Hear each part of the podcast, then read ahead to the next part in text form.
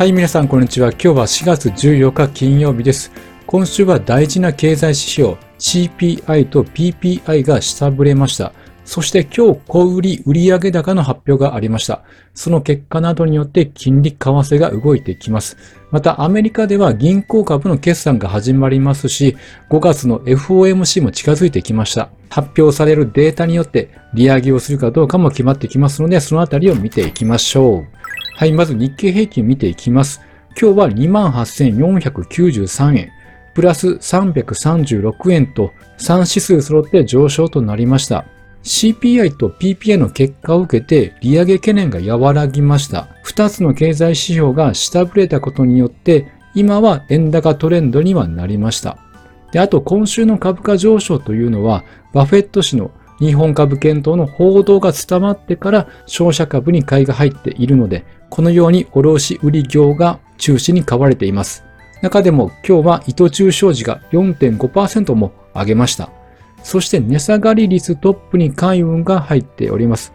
これはしばらく海運上昇が続いていましたし、特に川崎汽船は前回高値付近まで来ています。今はちょっと株価が重い様子が伺えます。でこちらが日経平均のチャートになるんですけれども、ちょうど1年前からこのようにレンジ相場をしているんですけども、今上抜けようとしてきそうな気配がしています。でまず過去何度も支えとなっているこのラインです。これが25,700円になります。3月の金融不安の時には、ここまでは下げてこなかった。そして金融不安からの安値の切り上げも早かったということが、ここ最近の動きであります。でもちろん銀行株はまだ株価は戻してはいないんですけれども、他の株が全体的に買われています。特に海運と商社がここ最近は強い傾向にありました。そして今まで抵抗になっていたこの28,500円という壁を今突破しそうな勢いであります。周期も今までのサイクルとこれ早くなってきているということがわかります。前回が3月9日に28,500円を一時突破したんですけども、その時に金融不安で下落したという流れがありました。そして1ヶ月が過ぎて再びこの28,500円を突破しに行こうとしているところであります。ここを突破すると、これが22年8月以来となります。その鍵を握るのが、もちろん業績と3月期決算の企業が多い中、次の期の見通しも影響してくると思いますが、やはり PBR1 倍割れしている企業がどういった改善策を出してくるかというのも注目されるんではないでしょうか。あとはアメリカの経済指標とアメリカの銀行株の決算も始まっていきますので、それらが影響してくると思います。そしてこちらが市場の経済指標に対しての反応をフローにしました。まずバッドニュースが出れば、今までは経済悪化から利上げ抑制につながります。それによって金利低下で株高材料になっていました。ところが先週、4月4日と5日、ジョルト求人件数と ISM 非製造業指数と ADP 雇用統計出ましたけども、共に下振れる結果となりました。つまりバッドニュースからそのまま経済悪化を懸念されました。そして債券が買われることによって金利は低下し、利上げ抑制となりました。そして株安につながっているという状況であります。で、右側のチャートはナスダックのチャートになるんですけれども、4月4日と5日はこのように陰線で下げています。しかし昨日の PPI は下振れたんですけども、このように陽線をつけております。今までのように金利低下から株高材料になったということであります。つまり今までの市場の反応に戻ったというわけです。なので、経済指標が下振れたとしても株安になる場合もあるので、それはやはり景気後退というのを徐々に意識されてきているということなのではないでしょうか。そしてこちらが PPI の結果になります。前年比と前月比であります。前年比で見た場合は予想が3%で結果2.7%と大きく前回からは下げています。また前月比で見てもマイナス0.5%ということで、こちらも予想を下振れる結果となりました。で前年比で見た場合は21年12月の水準まで落ち込んでいます。ちょうどこの頃というのは利上げをしていかないといけないというふうに言われていた時期でもあります。そしてこちらが PPI の内訳なんですけれども、今回下げた要因がこのエネルギーであります。これがマイナス6.4%下げたのが起因しています。ちなみに先月はマイナス0.3%ということで、いかに3月が下げたということがわかります。あと、フードは0.6%上昇しております。ただ、直近3ヶ月は減少していましたけども、今回は微増になったということであります。で、トータルで前月で見ると、マイナス0.5%となりました。では、このエネルギーが、つまり3月、原油価格が下落したことが影響しています。こちら原油価格のチャートになるんですけれども、色をつけたところが3月になります。3月は原油一時66ドル前後まで下げました。で、つい先日 OPEC の減産が発表されて、再び82ドル前後まで上昇してきています。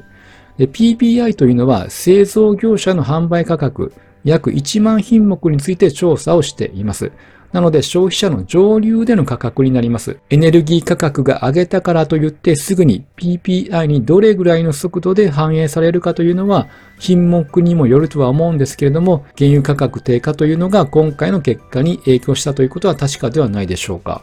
というのは、こちらが原油価格の長期のチャートになります。前年比で見た場合、つまり22年3月の時というのは、ここです。このように原油価格が急騰していた時であります。一時125ドルを突破しました。ということを考えると、再び原油が上がっているので、来月の発表時は減少幅は今月よりかは少なくなるのではというふうに考えられます。では、金曜日発表の小売売上高の内容を見ていきましょう。まず予想がマイナス0.4%に対して結果はマイナス1%と下振れました。金額にすると6916億ドルで2ヶ月連続のマイナスとなりました。月ごとの変動が大きい自動車、同部品を除いた売上高はマイナス0.8%となりました。これらは小売店の売上の指標になるため、個人の消費が落ち込んでいることを表しております。業種別で見てみますと、ガソリンスタンド、エネルギー系ですね。こちらがマイナス5.5%、百貨店がマイナス2.5%と減少しています。で、一方、プラスに転じたのが、電化製品の2.1%、あとインターネット関係の1.9%であります。米国債10年利回りは発表してから3.45%だったものが3.53%に金利が上昇しております。そしてそれを受けてドル円は132.40銭から133.10銭まで円安が進んでいます。まあ消費が落ち込んだことによって金利も上がっているので債券も売られるというリスクオフムードになりました。まあ、発表時は一時下落はしてはいるんですけれども、すぐに上昇に転じてきています。つまり今回の場合はバッドニュースがそのまま受け止められた形になりました。まあ、発表時のこのチャートの動きというのはすごいですね。9時30分に発表されてそこまで瞬時に判断するというのはやはりアルゴリズムなのではないでしょうか。あともう一つ大事な指標、ミシガン大学消費者信頼感指数の速報値が発表されました。これ予想が62に対して今回63.5と上振れています。これは予想より強ければ米国経済が好調というふうに見なされます。なので上振れたので、この指標に関しては堅調だったということになります。あと、1年の期待インフレ率速報値も発表されておりまして、予想が3.7%に対して、1年後は4.6%になっているという予想であります。で、こちらの指数というのは消費者のマインド調査を指数化したものであります。ただ今回は速報値なので、対象は300人ということで、まあ、ブレが大きいということも挙げられますので、まあ、参考程度に見るということでいいんではないでしょうか。で、それを受けて金利の予想なんですけれども、0.25ポイントの利上げを67%から83.2%と増加しております。利上げなしは33%から16%台まで減少しております。まあ、小売売上高はともかくミシガン大学の指標が上振れましたので、次の利上げは0.25ポイントというのはほぼもう確実になるんではないでしょうか。はい。そして今日からですね、アメリカの銀行の決算が発表されてきます。大手銀行は預金が増加したということもあるので期待が高まりますが、あと5月にも FOMC も控えていますので、予想からは0.25ポイントの利上げは確実だと思います。であと、雇用が堅調な時にしておいた方がいいということを、タカ派のブラード総裁は以前言っていました。なので今、雇用統計の失業率の